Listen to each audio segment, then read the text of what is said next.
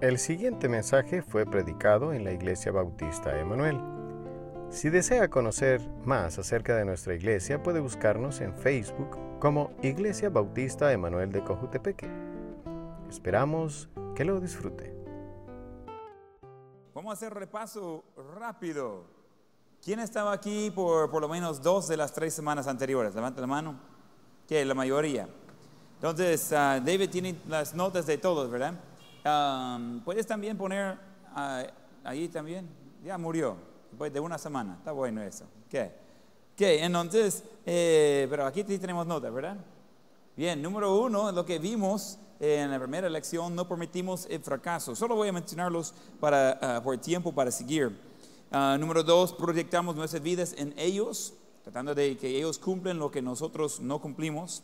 Priorizamos su felicidad. Alguien explícame, ¿qué es el problema con eso? Alguien recuerda, estamos en repaso. ¿Qué es el problema en priorizar la felicidad de los niños? Alguien dijo, ah, Jacqueline. ¿Cómo? No es la meta, ¿por qué?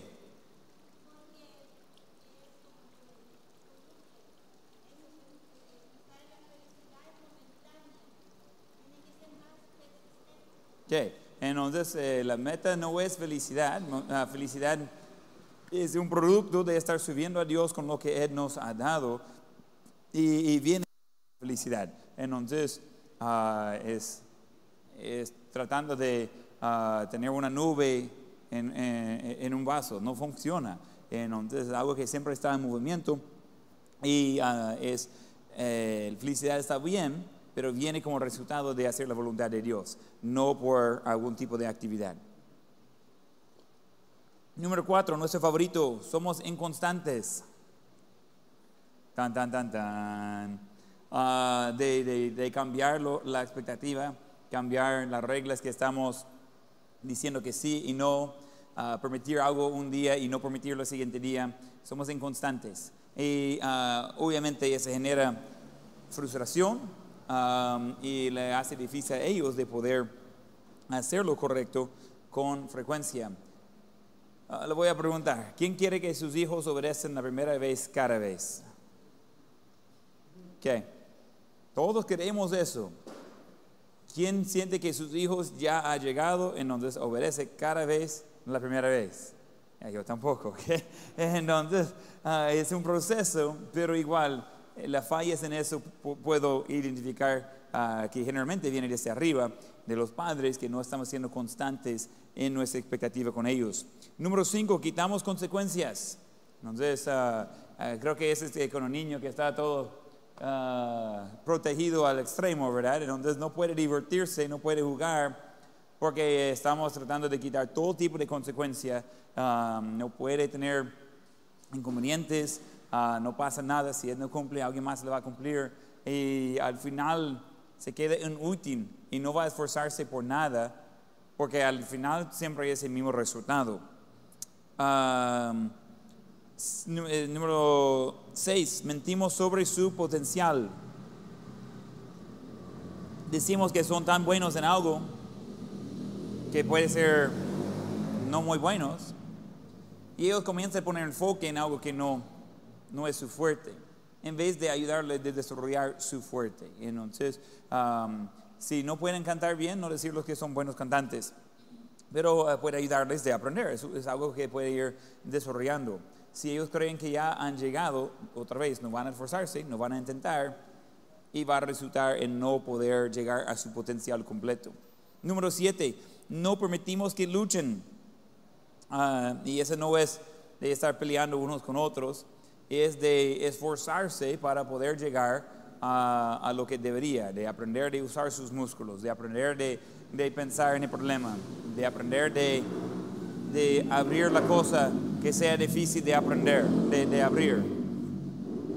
Si quita todo la lucha de la vida, eh, lleva al extremo de niños que no pueden caminar porque no han aprendido de caminar. Ese es un proceso, es, es doloroso, pero lo van a aguantar. ¿Quiénes pueden caminar? Levanta la mano los que ya aprendieron a caminar. ¿Qué? Como la mayoría, hermano Román más o menos, ¿ok? Ah, pues sí, pero ese aprendieron hace tiempo. eh, ni recuerde el proceso. Y aquí estamos, estamos bien, estamos fuertes. Y e- es algo que no tenga, pie- am, ah, no tenga preocupación de que pues van a morir por intentar algo. Entonces necesitan aprender, necesitan esforzarse, ah, necesitan poder ir más de sus límites actuales. Necesita, ah, si ya pueden ah, correr 100 metros y estar bien, en la próxima vamos 110 metros. Entonces, eh, ayudarlos de ir desarrollando más y más. Am, y la vez pasada terminamos con regalamos lo que deben ganar. Regalamos lo que deben ganar. Eh, todo es regalado, no, nada tiene un valor, porque pues sí, alguien simplemente se le va a entregárselo en vez de permitirlos de, de ganarlo. Entonces, ah, esa es eh, la diferencia en ah, regalos y premios. Eh, puede ser de la misma cosa, pero el premio trae más valor porque esforzó para tenerlo, él trabajó para obtener el premio. Entonces, ese puede ser de ah, muchas cosas diferentes, pero todo tiene más valor cuando usted trabaja para tenerlo. Es mucho más fácil ah, gastar 5 dólares de alguien más de gastar sus propios 5 dólares. Entonces, si alguien está invitando, ¡uh! ¿qué es lo más caro aquí? Entonces, ah, no me cuesta nada. Pero si yo estoy invitando, dice, no, no, no, menú de niño. Ah, es, es algo que yo tenía que trabajar para tener eso. Yo recuerdo, estaba trabajando de seguridad en la universidad y estaba eh, ganando pago mínimo y estaba desvelando todos los días, estaba fracasando en mis clases y estaba ganando poco. Y yo recuerdo un día a un amigo, un buen amigo, él me comenzó de, de ir y comprar algunos Monster antes de, de ir a, a trabajar. Y fui a comprar unos Monster para él, Monster para otros. Ah, esas cosas se mata a uno, mejor que aguanta con el sueño, pero ah, ya sentía todo raro después de tanta cafeína. Pero después estoy haciendo números y digo, mire, yo he gastado más en la, la bebida del Monster para, para energía de lo que estoy ganando en esa noche. Sería más barato quedarme en casa. Ah, e- ese no, no. Estoy trabajando tanto para ganar ese dinero, no lo voy a, a solo estar tirándolo en algo así. Entonces, si alguien más estaba ofreciendo, ah, pues sí. Pero como yo lo estoy pagando con mi dinero, ah, pues no. Igual los niños necesitan aprender de que ese trae valor porque ah, ellos trabajaron para obtenerlo. Y hay muchas cosas que entran en eso. Y hoy vamos a entrar en ah, número 9. alabamos las cosas incorrectas. Alabamos las cosas incorrectas. Y vamos a Proverbios 27, 2. Proverbios 27, 2. Vamos ahí en sus, en sus Biblias.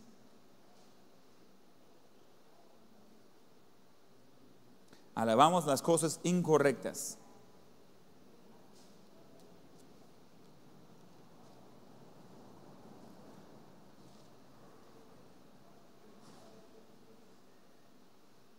Proverbios 27 y 2. ¿Ya llegaron ahí? Lo hicieron en, en secreto, no movieron las hojas de sus Biblias. Un día voy a aprender eso.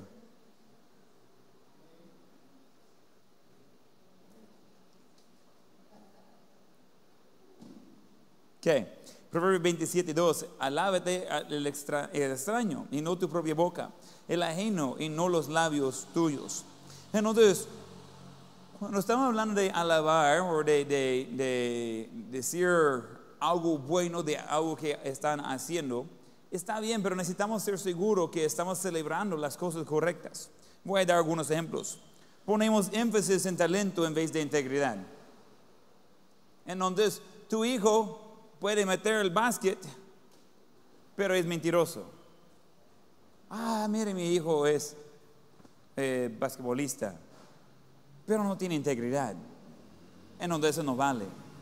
Ah, están quitando ese requisito, pero eh, por mucho tiempo había requisito en los Estados Unidos de que para poder jugar en, en X deporte de, de la escuela tenía que tener una nota eh, alta para poder tener el privilegio de representar el colegio o la escuela en deporte. Entonces muchos que prefieren jugar en vez de estudiar hacen trampa en sus exámenes para sacar notas altas. Y hay muchas escuelas, incluso hay muchas películas de eso, porque es muy común de que gente sabe, gente en liderazgo saben que están pagando por sus notas, están haciendo trampa para salir solo para estar en el equipo. Y siempre sale de drama y es muy, muy real de que al final ellos quieren jugar, pero no están cumpliendo por parte académica. Y alguien con integridad dice, mire, pero ellos no pueden jugar. Y después los padres vienen y dicen, mire, no puedes quitar a mi hijo del equipo porque él es el mejor jugador de todos. Pero no tiene integridad. Y, y nosotros necesitamos reconocer de que es mucho, mucho, mucho más importante que nuestros hijos tengan integridad de que tengan talento. Está bien que tengan talento, pero muchas veces ponemos énfasis en las cosas incorrectas. ¿Quién no quiere que su hijo sea bueno en algo? Claro que sí. Pero descuidamos a las cosas más importantes. Debemos poder decir de nuestros hijos, mire, si él o ella lo dijo, yo sé que es la verdad. Eso es mucho mejor de poder decir eso, de que él mete más, más pelotas en la meta que el otro niño. En, donde ponemos énfasis en las cosas incorrectas. Hay, hay padres que están allí mirando el fútbol o el básquetbol o cualquier deporte y están haciendo locos porque su hijo se metió la pelota.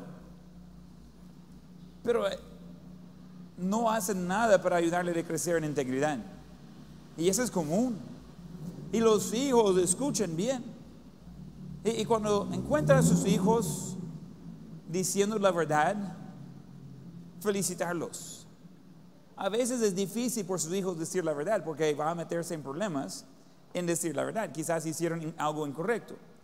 Y a confrontarlos con eso, eh, ellos van a decir la verdad según tienen el ambiente para hacerlo. Mire, ¿qué pasó con tal cosa que veo que está quebrado? Yo no sé. Mentiras. Pero ¿por qué no van a decir la verdad? Muchas veces es porque no ponemos énfasis en la importancia de eso. Ellos deberían poder decir la verdad. Yo sé qué pasó. Eh, sin querer, yo quebré la cosa, estaba haciendo tal cosa eh, y pues fue mi culpa, pero no fue mi intención. Ok, necesitamos tomar momentos así cuando ellos dicen la verdad y celebrar la verdad que hicieron. El otro día estaba hablando con algunos alumnos chiquitos. Ellos vienen a mi oficina de explicar algo que estaba dudoso. Y ellos explicaron qué había pasado. No es no, no es que salieron eh, sin culpa, pero no era tan malo como yo estaba pensando. Ellos aclararon, aclararon la verdad, pero estaban casi temblando.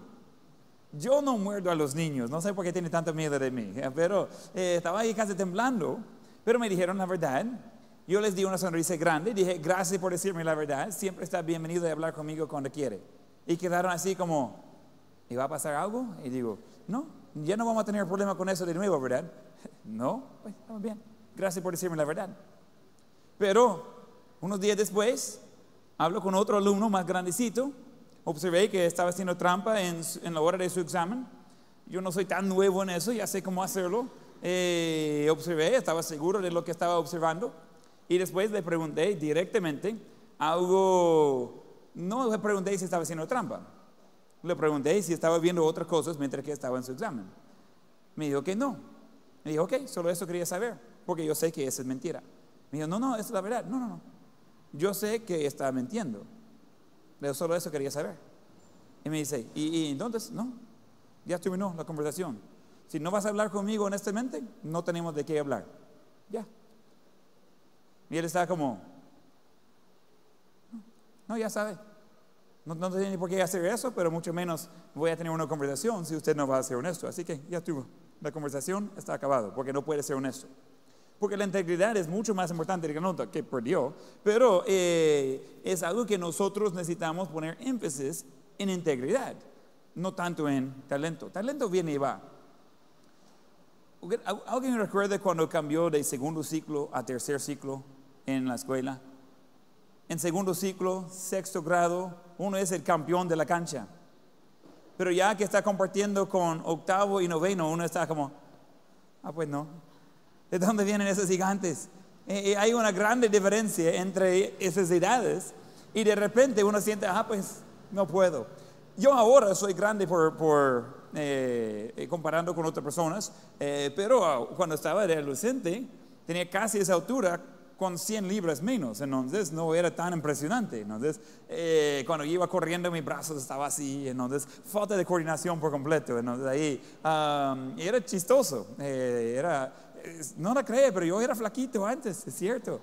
Eh, el matrimonio ha sido muy bueno para mí, ya, ya soy mucho más saludable, pero eh, sí estaba flaquito, eh, estaba you know, más o menos fuerte por, ah, por mi tamaño, pero eh, comparando con otros, no tenía mucho en mi favor. Jugando básquet yo podría ser esturbo, pero no me salía bien, no tenía mucho talento. Ah, pero yo eh, por lo menos podría contar de que pues yo voy a estar en mi lugar, yo voy a hacer lo correcto. Ah, este era lo que sí tenía en mi favor. Entonces nosotros necesitamos poner énfasis en, en donde es importante. Porque ahora de volver a jugar como estaba jugando hace no, 20 años, ya no sale igual. Yo sé que ustedes están así al toque, ¿verdad? Pero eh, cambia ese de talento, habilidades. Integridad no cambia. Entonces es algo que necesitamos tener ah, fuerte. Otra cosa, ponemos énfasis en notas altas en vez de aprendizaje. Tenemos énfasis en notas altas en vez de aprendizaje. Hay algunos padres que ponen tanto énfasis en que saquen un 10, que saquen un 9 y 5, que saquen notas mayores que los otros, que los niños están dispuestos de mentir, de robar, de hacer trampa, de ser lo que sea, porque los padres están empujando por notas y no le importa qué están aprendiendo. Eh, Eso no vale. Creo que todos entendemos de que si aprendemos bien, las notas van a estar en el rango aceptable. Entendemos el concepto, ¿verdad? Pero si sacamos notas altas por trampa, eso no sirve por nada. ¿Entendemos eso? Es increíble como administrador de colegio que tanto tengo que enseñar eso a los padres. Estamos hablando de mucho. Y, yo pregunto a los padres, ¿y qué prefiere? ¿Que su hijo saque un 10 o que aprende? No, yo quiero que, que saque un 10. Vaya pues, vaya a otro lado. Porque aquí no puede comprar la nota. Si quiere que aprenda, va a tener que esforzarse. Va a tener que hacer su tarea. Va a tener que llegar a clases, imagínese. Pero saca un 10 es porque está pagando a otra persona de hacer su tarea. Eso no vale. No tiene sentido. Porque ¿qué va a hacer después? Hablé con algún alumno, literalmente me dijo, no, es que yo voy a siempre pagar a alguien más de hacer mi trabajo. Y digo, qué galante tener ese tipo de, de dinero, pero eso no funciona en la vida real. No, no, no, yo siempre voy a ganar suficiente para pagar a otro para hacer mis cosas. Digo, eh, no, no, no es así la vida. Ah, poquito uno logra comer sí mismo, mucho menos pagando a alguien más para hacer su trabajo. Entonces, ¿y cómo va a ganar dinero si no está trabajando? El concepto está erróneo y nosotros necesitamos reconocer la importancia donde ponemos el énfasis. Eh, necesitamos poner énfasis, obviamente, en el aprendizaje en vez de notas altas, en ese, en ese caso. Otra cosa, ponemos énfasis en ser aceptable socialmente en vez de ser bíblico. Ponemos énfasis en ser aceptable socialmente en vez de ser bíblico. ¿Qué es más importante? Ser bíblico, claro. Pero a veces sentimos mal porque la niña no anda con la minifalda como las otras niñas. Y si va a caer bien con los- las otras amiguitas, pues tiene que andar con la misma ropa. No. Tiene que mod- modestamente. Es que mire, si no dejo a mi hijo de ir a tal fiesta, los otros niños van a burlarse de él. Probablemente ni debe estar con esos otros niños, en ningún momento. Eso no es una competencia de ver quién es más popular. Necesitamos vivir vidas santas, puras, delante de un Dios justo. ¿Estamos bien? Pero hay una presión enorme de dejar a nuestros niños de ser igual que los otros niños. Pero el problema es eso, no queremos que nuestros niños sean como los otros niños. Hello, esas dos cosas van juntos. En algún momento, si sus hijos andan modestamente, alguien va a burlarse de ellos. Si tienen niñas y ellas cubren bien sus cuerpos y eh, van a vestirse bíblicamente, va a haber niñas y niños que van a burlarse de ellos. A veces hasta abuelas. ¿Estoy de acuerdo con eso? No. ¿Quiero ah, ayudar a esas otras personas? Sí. ¿Sale bien de pegarles en la cabeza con una rama? No, no lo haga. No les va a ayudar. Eh, dejarlos. Porque no estamos tratando de ser aceptables socialmente. Esa no es la meta. Si esa era la meta, no iba a seguir a Cristo. ¿Qué hicieron con Cristo? Ah, pues trataron de matarlo, trataron de apedrearlo un, par de veces. Al final lo crucificaron. ¿Qué hizo sus discípulos? No querían ni estar con él cuando estaba crucificándolo. ¿Por qué? Porque eso no estaba aceptable socialmente. Están matándolo, pues. Eso no está bien. Y a veces nosotros estamos tan enfocados en qué piensan otros que dejamos las cosas bíblicas a un lado. No lo haga. Es mucho más importante que ellos crecen en las cosas de Dios. Es mucho más importante que ellos entiendan ah, qué es de vivir bíblicamente. Y no se preocupe por lo que va a decir el mundo. Cuando nosotros estamos delante de Dios en el juicio de gran trono blanco y estamos viendo al mundo de ser condenados y echados en el lago de fuego y nosotros quedando en presencia de Dios, no van a estar burlándose de nosotros. Van a estar queriendo estar en nuestro lugar y no pueden. Porque al final no le importa qué dice la vecina. ¿Qué dice Dios cuando llega al cielo? Yo quiero escuchar, bien hecho, buen siervo fiel. Eso es lo que quiero escuchar. Entonces, yo tengo que rendir cuentas a Dios por cómo crío a mis hijos. Cada padre y madre es lo mismo. Entonces, eh, nosotros vamos a rendir cuentas delante de Dios, no delante de la vecina. Y no me importa a qué iglesia ella asista. ¿Quién le dio a ella entrada en su vida? Ah, es que la vecina es la suegra. Déjala. No importa quién le está criticando, porque usted está viviendo como Cristo, necesitamos poner énfasis en vivir bíblicamente, no en lo que está aceptable socialmente. Porque no importa lo que hace en la vida, la gente va a estar de desacuerdo. Entonces, prefiero estar de desacuerdo en el lado de Cristo que estar de desacuerdo en contra de Cristo. ¿Ya? Pero la tentación es seguir el rumbo. No lo haga. No dejar a sus hijos de seguir el rumbo. Necesitamos enseñarlos. Está bien de andar de diferente, pero va a ser con propósito. Número 10. Quitamos su dolor. Quitamos su dolor. A veces es interesante. Nadie quiere que sus hijos tienen dolor, ¿verdad? Nadie quiere eso. Estamos de acuerdo, ¿verdad? ¿Quién ha llevado a su hijo al hospital en algún momento? Levante la mano. ¿Hay alguien que no? Yo creo que todos. Ah, sentimos como fracasos cuando los niños tienen dolor, cuando tienen algún problema. Yo recuerdo cuando Joel tenía sus primeros puntos. ¿Primera vez? ¿Segunda vez? Creo que es la primera vez. Y abrió aquí abajo de su... ¿Cómo se llama eso?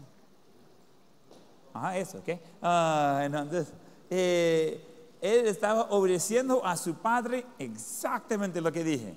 Y ese resultó en llevarlo al hospital. Entonces, estábamos parqueados aquí enfrente y teníamos eh, eh, un carrito chiquito, un Chevy Corsa, gris. ¿Quién recuerda ese carrito? Josué quizás pocos, ¿ok?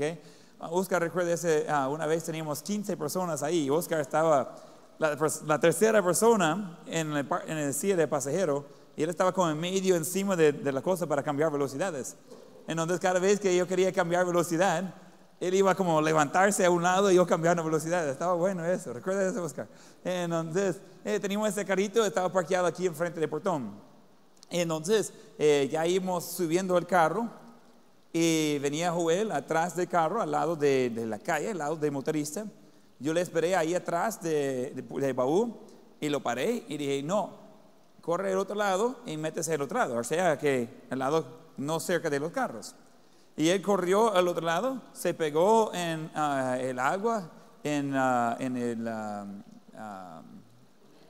coneta ahí, y se, se, pegó en el agua, el hizo de la coneta y ¡pash!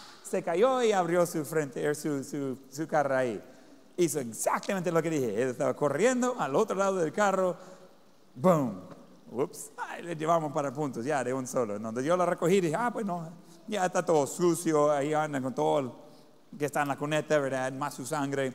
Ah, bueno, ahí vamos al hospital. Entonces ahí, ah, creo que ese fue un domingo, una tarde, está buenísimo a esta hora. Entonces ahí lo llevamos. Unos meses después, eh, estaba hablando con hermano Walter y vamos bajando esas gradas.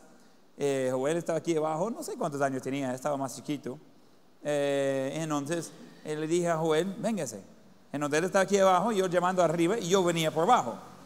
Él llega a la tercera grada caminando, normal, no estaba corriendo, no tenía nada en sus manos, solo caminando, obedeciendo para llegar a su papi. Se tropezó y pa, se cae y abre su frente.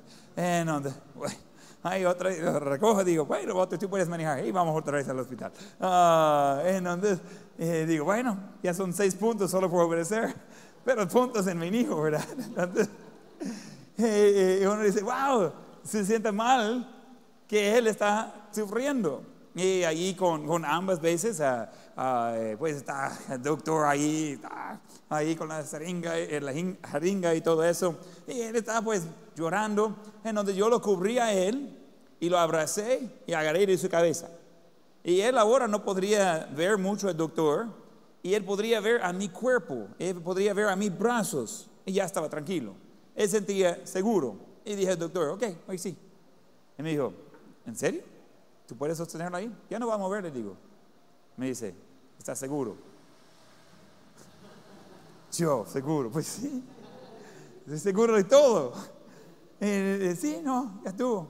Y Joel no hizo nada. Y dije, ok, ponga, y yo le dije, ponga atrás su cabeza un poco.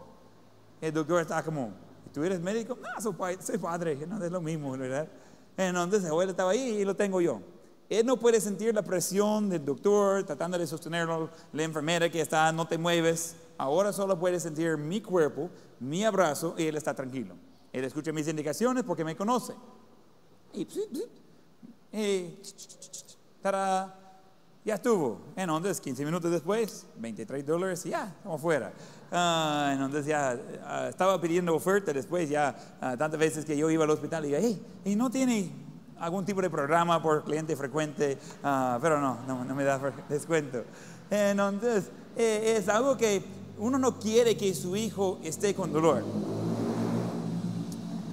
Y si no tenemos cuidado, tratamos de quitar todo tipo de dolor.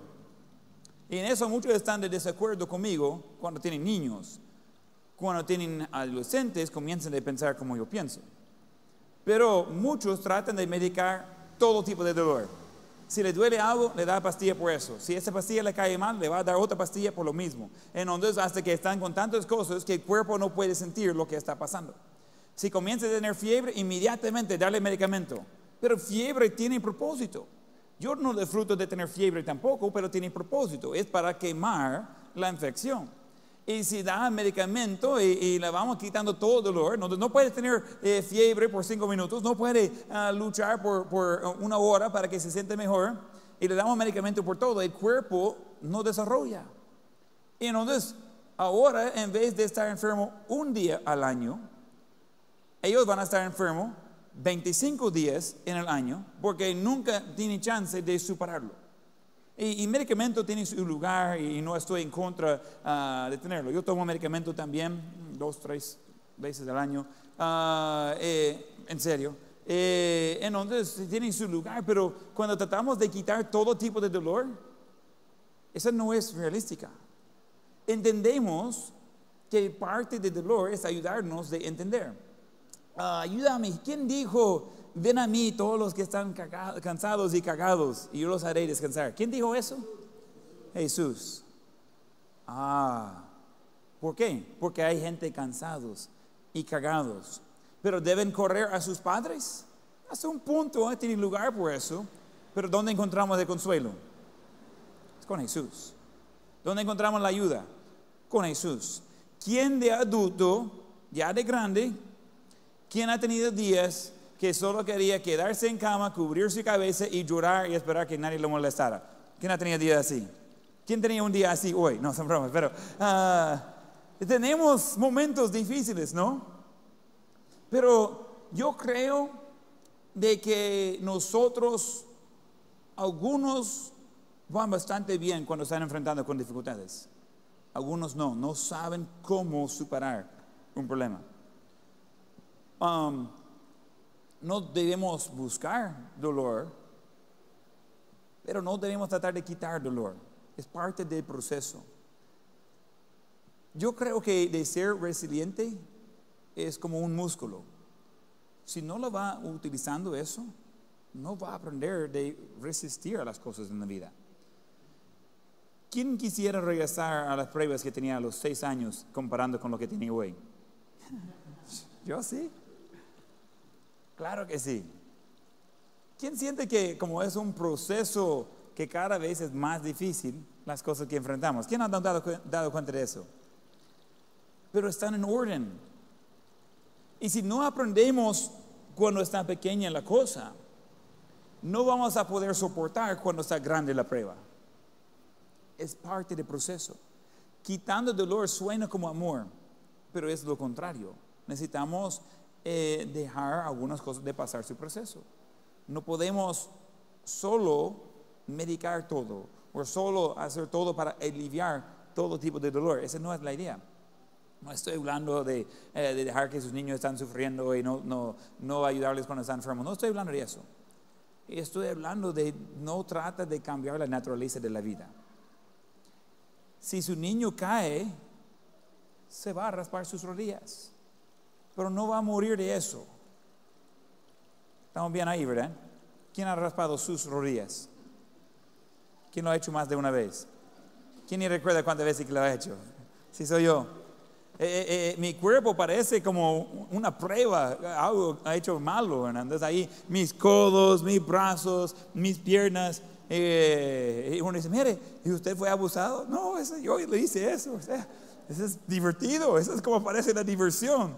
Si no hay sangre, no hay diversión. Y, pero yo no soy peor por eso. Ah, cada marca trae una historia. Un día yo y mis hermanos estamos ahí comparando historias ah, de cómo recibimos las diferentes marcas. Y yo llegué a uno y dije, yo, a saber. Y mi hermano recordó cómo le hice y yo no recordé. Y digo, ah, no, es tu historia ahora, yo no, no recuerdo. E, es parte del desarrollo, entonces no trata de cambiar la naturaleza de la vida. ¿Estamos bien ahí? Seguimos. Siguiente ah, punto. Número 11, lo hacemos por ellos. Lo hacemos por ellos. Ok, vamos a hacer algunas preguntas de teología. ¿Salvación es por grupo o es personal? En serio, vamos a Romanos capítulo 10, para ser seguro. Romanos capítulo 10.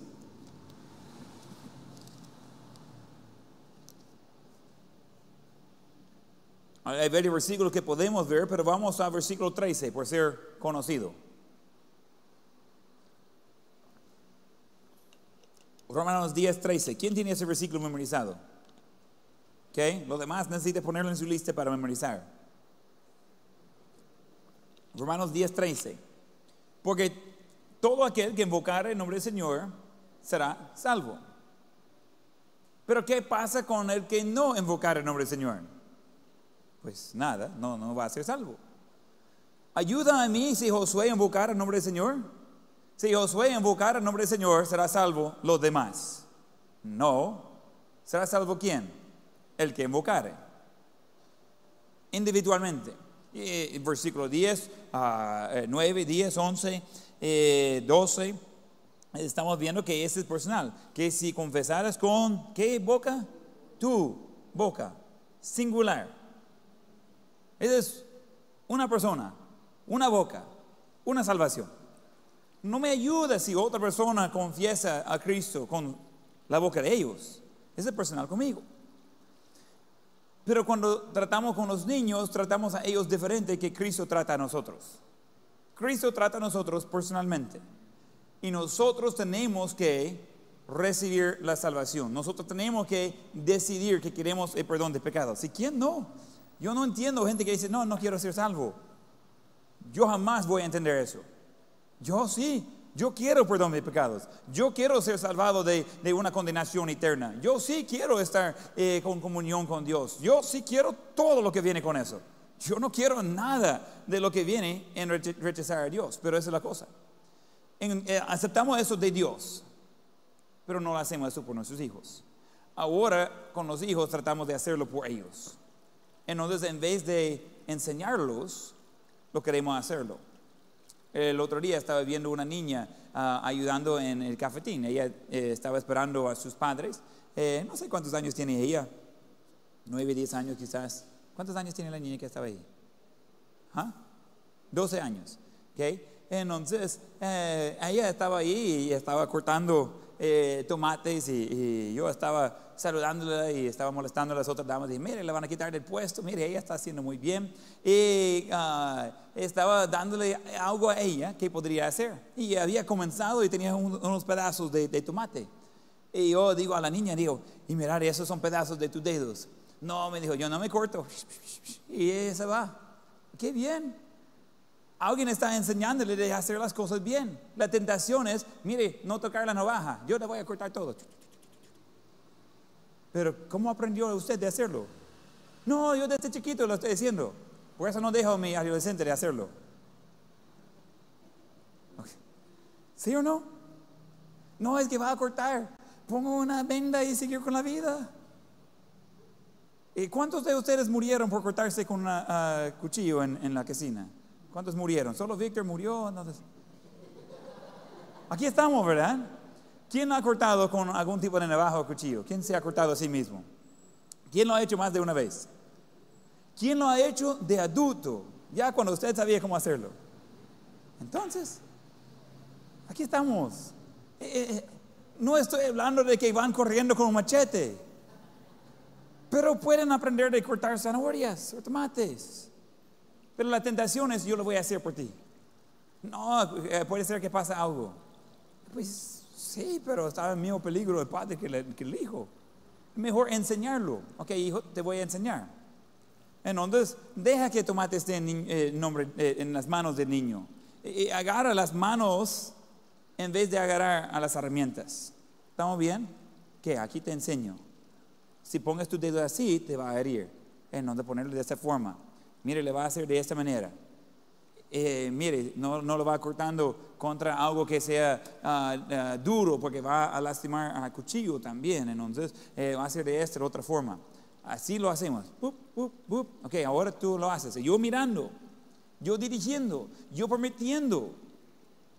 No le estoy descuidando, pero lo voy a prepararlo. Lo voy a ayudar a tener éxito. Pero ¿quién va a tener éxito? El hijo. Y a veces el padre siente, ¿qué voy a hacer yo? Ya ni soy necesario aquí. Un hijo hace la comida, otro hijo está ahí lavando la ropa, y otro ahí está limpiando la casa. Me van a desechar de la casa. ¿Alguien siente como en peligro de ser corrido de su casa? Dice, mire, ya no me quieren aquí porque no trabajo. No. ¿Qué galán sería? Uno está como, ah, un poco más té frío, por favor, aquí. No, nada que ver. Solo porque ellos aprenden a trabajar no significa que los padres queden sin nada que hacer. Eh, los padres que yo conozco eh, abunden de trabajo todavía. Entonces es algo que necesitamos ayudarlos de ellos a hacerlo.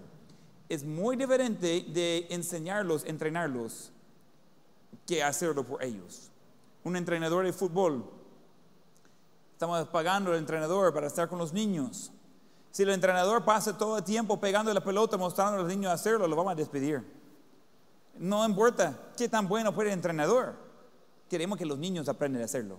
Y solo va a hacer si el entrenador le ponga con la pelota y le va instruyendo. ¿Ve la diferencia? Ese es nuestro trabajo, entrenarlos. Y de último, y ese es mi favorito, preparando el camino por el niño en vez de preparar al niño para el camino. Preparando el camino por el niño en vez de preparar al niño para el camino.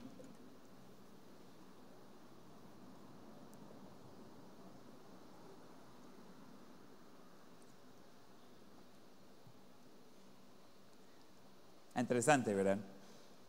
Tratamos de ir adelante. Tratamos de hacer todo suave. Tratamos de hacer que no vas a encontrar ningún tipo de obstáculo. Vamos adelante del niño y quitamos las piedras que puede encontrar en camino en vez de enseñar al niño cómo subir a piedras. Porque ¿qué pasa cuando los niños aprenden a subir en las piedras? Suben en las piedras. El otro día con Dr. Snyder fuimos al lago de Suchitoto y salimos en la lancha para ver, eh, creo que es la isla de Erm- Ermita, ¿cómo es la palabra? Ermita es la palabra, ¿verdad? Como alguien que quiere solo, es Ermita, ¿verdad? Ah, ¿ah? Eso es, de Martaño, ¿ok? Y donde hay un avión que, que cayó en el agua, y después lo sacaron, lo pusieron ahí. ¿Quién ha visto eso? ¿Quién ha ido a eso? No, hombre, ustedes necesitan salir más seguido. No, hombre, con el grupo se sale con el, el lanche, está barato, está divertido. Ok, ya, ya programado su siguiente cita, ¿verdad? Entonces, ah, pero fuimos a ver eso y, y estamos ahí, estamos viendo el avión y, y tomamos fotos enfrente del avión, eh, que está todo chocado, por cierto.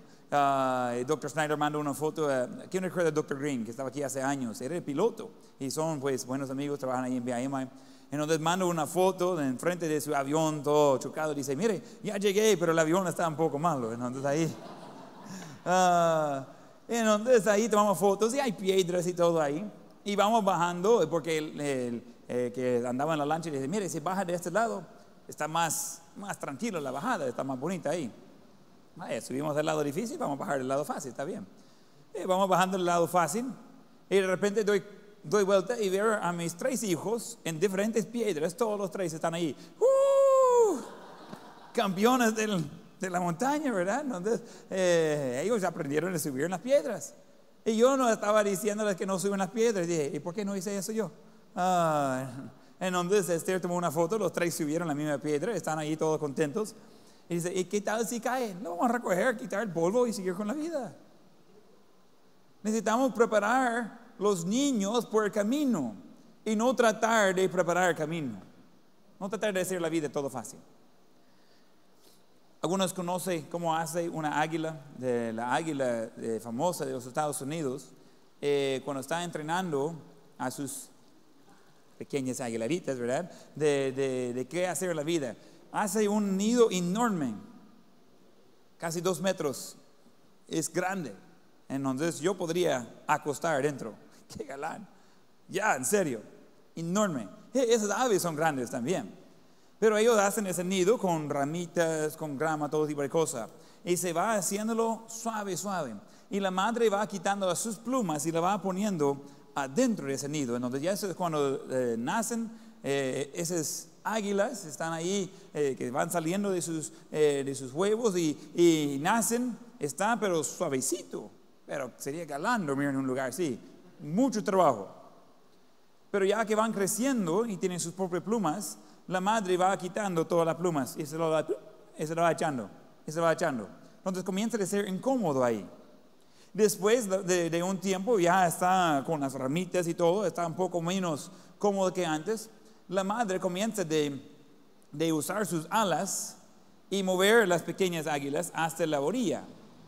Entonces ella está ah, molestando, genera un viento, ah, están así y sintiendo el viento y moviendo. Y ella está poniéndolos en la orilla.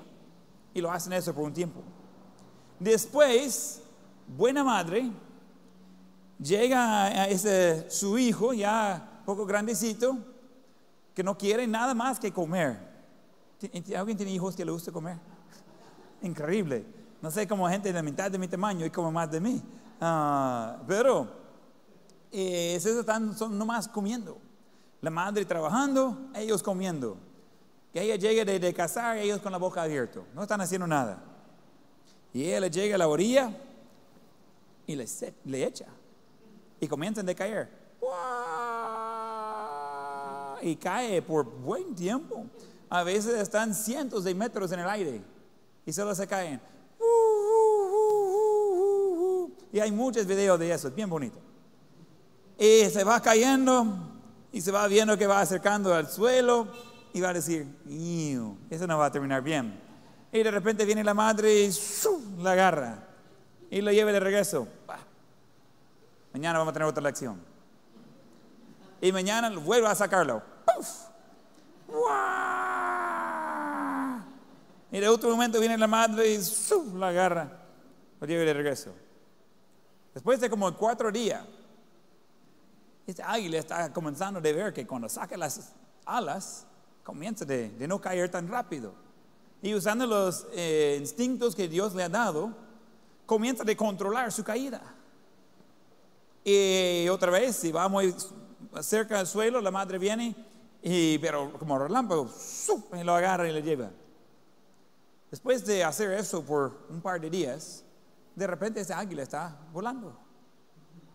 Y ahora viene la madre, y no sé qué, qué idioma hablan realmente, no, no me lo puedo, ¿verdad? Pero por la manera que Dios lo ha hecho, como se van comunicando y va siguiendo a la madre de regreso, han ido. Por un tiempo todavía está bienvenido ahí, pero ahora cuando le toca de ir a cazar la comida, se van todos. Y la madre come la comida enfrente de los niños, pero no le da. Porque ellos ahora se pueden volar. Mire, si tiene hambre, le enseño dónde está la comida. Pero ya no le doy el camino, la, comida. Porque ¿qué pasa? Un día ellos no van a estar comiendo lo que trae la madre. Ellos van a estar comiendo lo que ellos cazan. Y nosotros necesitamos preparar a nuestros hijos para estar bien.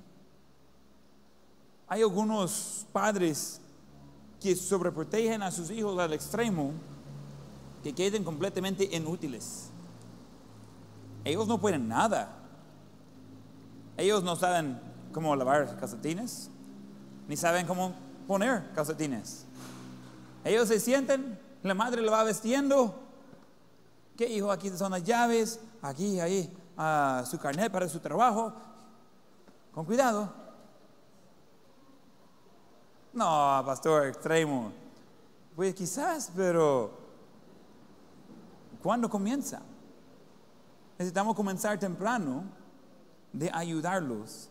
Y ya ellos van a estar preparados. Sea lo que sea, ah, estamos bien. Disfruto hacer caminatas con mi, eh, con mi familia. Y yo no busco la calle ya hecha. Yo digo, ah, ahí está la calle. Veo que va así dando vueltas. Vamos aquí, más recto. Dice mi esposo, y hay una calle. Pues sí, por eso. Pero nosotros no necesitamos calle. Nosotros vamos pioneros, vamos a abrir calle aquí. Y nos metimos ahí. Dice, ay no, sin esperanza. ¿Pero qué va a hacer? Ah, y dice, ah, ¿y, ¿y por qué? Porque yo quiero que mis hijos aprendan y que ellos están dispuestos de probar algo nuevo, algo que nadie más lo ha hecho antes, algo que, eh, eh, que, que sea quizás difícil, pero los beneficios de eso son buenos. En vez de tratar de preparar el camino por los niños, para que sea todo fácil para ellos.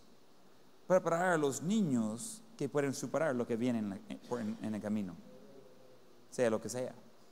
Y ahora cuando hacemos eso, vamos a tener hijos que ellos pueden acercar a Dios personalmente cuando necesitan ayuda. Que ellos pueden superar los problemas en la vida. Que ellos pueden eh, seguir lo que ha aprendido. Y aunque no puede quizás eh, la, solución del problema de matemática, vamos a decir, mire, es lo que necesita, que estudiar, seguir los pasos. Ah, tiene que ver, queremos ayudarlos. Eh, jugamos muchos juegos con, ah, con nuestros hijos y muchos de esos tratan con colores y números y todo eso. Uh, estamos jugando quizás ayer o 1.99, donde tienen que ir sumando hasta llevar a cierto número. Y teníamos varias personas ahí y alguien ayudó a Isaí de sumar el número. Y dije, no le ayuda. Y digo, él puede. Me dice, ups, ok, porque um, yo sí puedo darle la respuesta, pero él nunca va a poder dar la respuesta si él no tiene que hacerlo. Entonces necesitamos ayudarlos de estar listos por camino y no preparar el camino que sea fácil para ellos. ¿Estamos bien ahí? ¿Qué? Rápidamente, tenemos tiempo por dos preguntas. Bueno, ya pasamos la hora, entonces vamos a tomar tiempo por dos preguntas. ¿Algunas dos preguntas, Josué?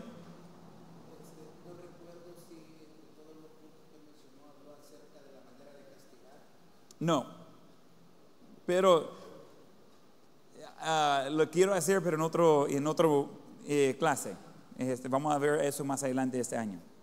Pero antes de eso yo puedo hablar con usted personalmente, pero no, no cabe dentro de, de, eso porque no es solo un punto aparte. Quiero llevar todo el contexto con eso. Es excelente pregunta. Ah, hay errores en cómo castigar, de no hacerlo bien, hacerlo con enojo, uh, hacerlo con venganza. Todo eso son errores y quiero tratar con ese tema, pero lo voy a hacer cuando tengo tiempo para poner todo el, el ambiente ahí. Pero es, es un punto que sí necesitamos tra- tratar. tratar. Muy de acuerdo. ¿Hay alguna otra pregunta?